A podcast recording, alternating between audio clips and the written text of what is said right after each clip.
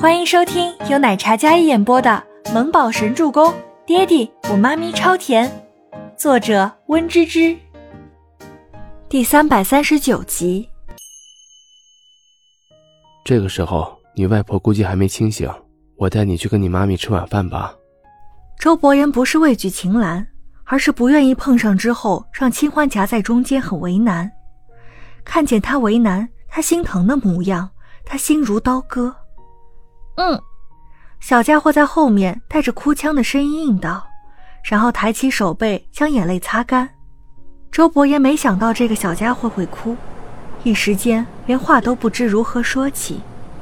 父子俩一路安静，周伯言认真开车，倪木舟安静地坐在车里看着窗外。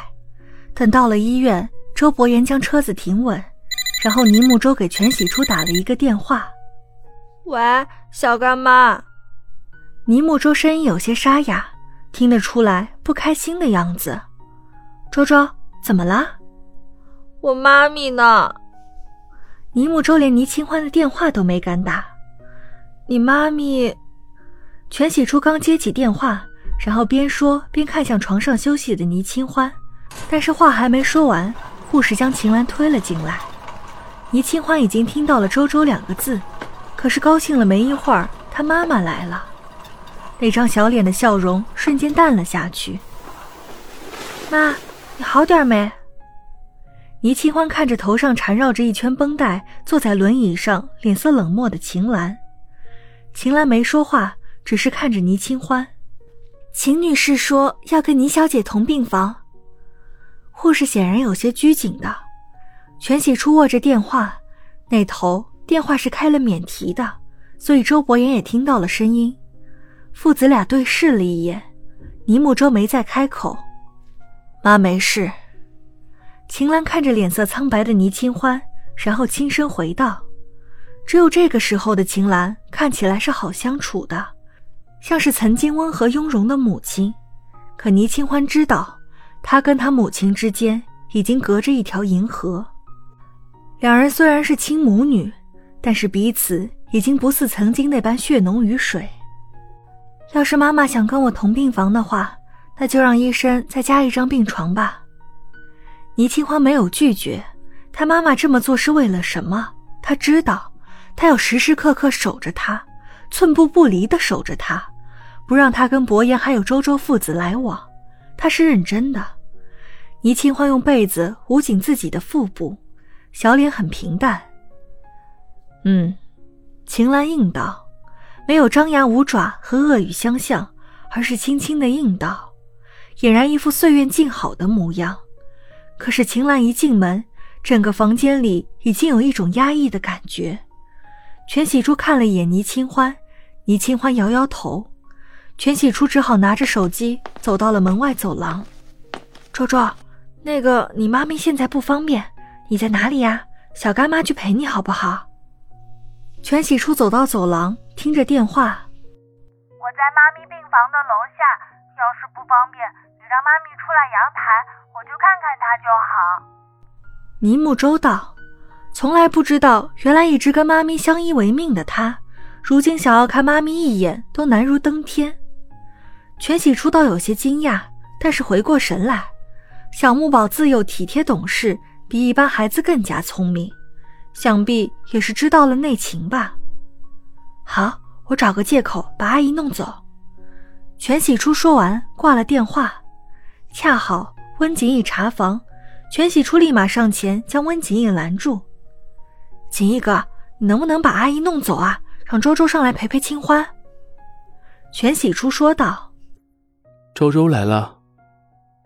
温景逸温润的眼眸里往四周看了看，嗯，在楼下。可是今天清欢说的话。清欢现在还在医院，又不是在集团，还不算。让他们一家三口团聚一下也没什么的。全喜初说道。温景也点了点头。好，我让医生带阿姨检查一下，腾点时间出来。温景逸说道。嗯。全喜初跟温景逸商量好，再次推门进病房的时候，秦岚的眼神看着全喜初，全喜初后背生出一股寒意。那种幽怨的眼神看着格外吓人。全喜初笑了笑：“阿姨，我给你洗了车厘子，你要不要吃点儿？”全喜初说着，走向茶几方向。茶几上放着洗好的车厘子，还有新鲜水果。不用，你不要当中间人。欢儿答应过我的事情，你们别想改变什么，否则到时候话灵验了，你们也脱不了干系。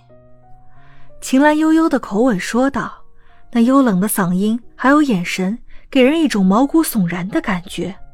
明明是盛夏。却让人感觉在寒冬一样。曾经那双温和的眼眸也是一片阴冷，好似能看穿人心一般的恐怖。倪清欢坐在床上，无奈的闭眸，他没说话，也没有辩解。